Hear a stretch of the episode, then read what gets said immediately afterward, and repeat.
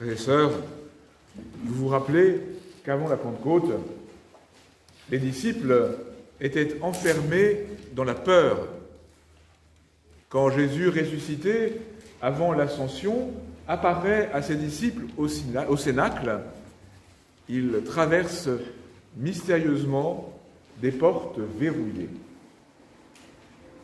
On aurait pu imaginer que pour les délivrer de la peur, Dieu envoie une force pleine de douceur rejoindre ses disciples, pour les encourager, pour leur dire gentiment qu'ils pouvaient sortir et témoigner. Mais non, il y a un grand coup de vent qui fait un bruit impressionnant avant que l'Esprit Saint apparaisse comme les langues de feu. Cela est très précieux pour nous, parce que dans nos vies d'aujourd'hui, avec tout ce qui nous inquiète, avec tout ce qui parfois nous rend la vie difficile, nous pouvons être surpris par quelque chose qui va, dans un premier temps, nous inquiéter encore davantage, nous déstabiliser. Et c'est dans ce déplacement que peut jaillir la force de l'esprit. N'ayons donc jamais peur de ce qui bouge autour de nous, dans le monde, dans l'Église, parfois dans nos vies de famille, puisque c'est dans ce mouvement même que jaillit la force de l'Esprit. Dans la deuxième lecture, nous avons entendu Saint Paul nous dire marcher sous la conduite de l'Esprit. Qu'est-ce que cela peut bien vouloir dire marcher sous la conduite de l'Esprit Beaucoup d'entre vous en ont l'expérience et ce serait intéressant et fructueux de se mettre à l'écoute de, de ce, que chacun peut dire de la marche sous la conduite de l'Esprit.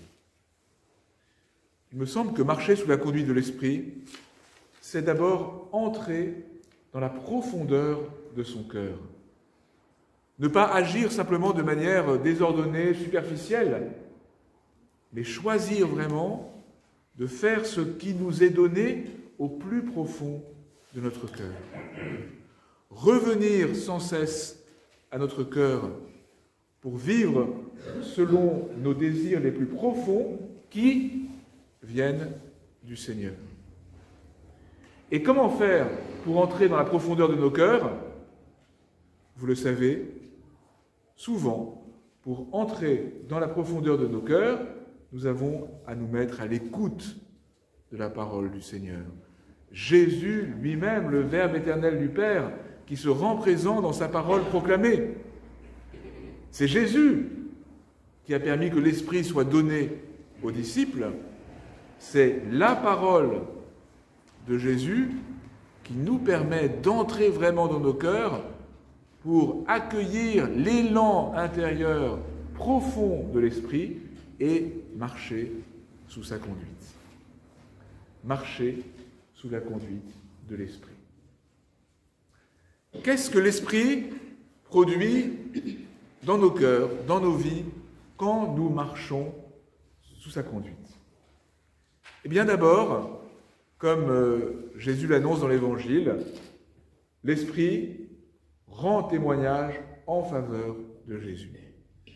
Il nous aide à reconnaître toujours davantage Jésus comme le Fils de Dieu fait homme. Dieu qui s'est fait notre prochain, notre ami, qui reste tout proche de nous. Jésus, le Fils de Dieu fait homme, qui est mort et ressuscité, qui est allé jusqu'au bout du don de sa vie sur la croix, par fidélité à la volonté de son Père et par amour pour tous les hommes, et qui, par la persévérance de son amour, a triomphé du péché et de la mort. Jésus, le Fils de Dieu fait homme, mort et ressuscité, qui nous ouvre à tous les portes de la vie éternelle, qui nous aide à ne jamais nous enfermer dans le découragement ou le désespoir, parce que sa résurrection ouvre les portes de la vie, une vie riche, dense, belle, dès cette terre qui s'épanouira pleinement dans la vie éternelle. L'Esprit rend témoignage en faveur du Christ, Seigneur et Sauveur.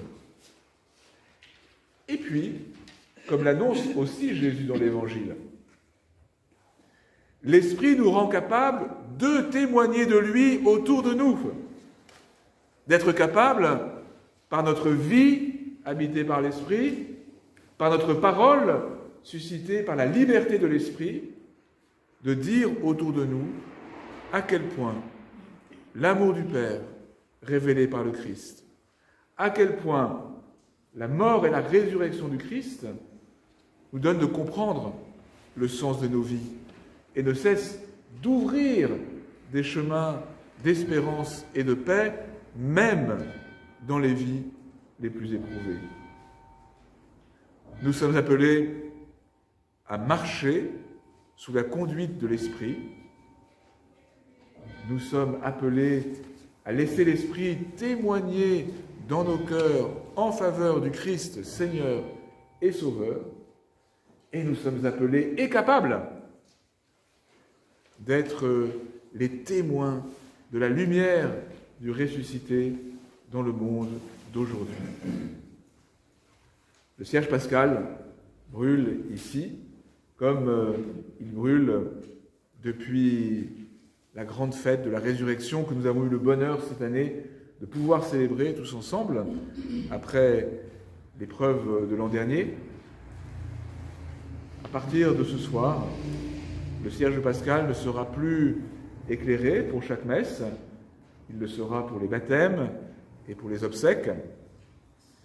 Mais cette flamme du Christ ressuscité que nous avons contemplée, maintenant, c'est par l'Esprit qu'elle doit brûler dans nos cœurs et c'est par nos vies qu'elle doit brûler dans le monde.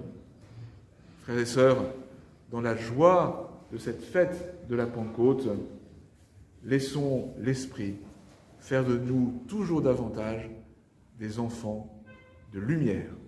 Amen.